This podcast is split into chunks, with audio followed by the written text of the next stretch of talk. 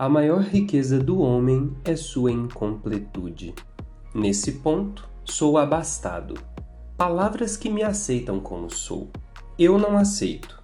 Não aguento ser apenas um sujeito que abre portas, que puxa válvulas, que olha o relógio, que compra pão às seis da tarde, que vai lá fora, que aponta lápis, que vê a uva, etc, etc.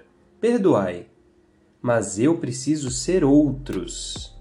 Eu penso renovar o homem usando borboletas. Manuel de Barros, Retrato do artista quando coisa.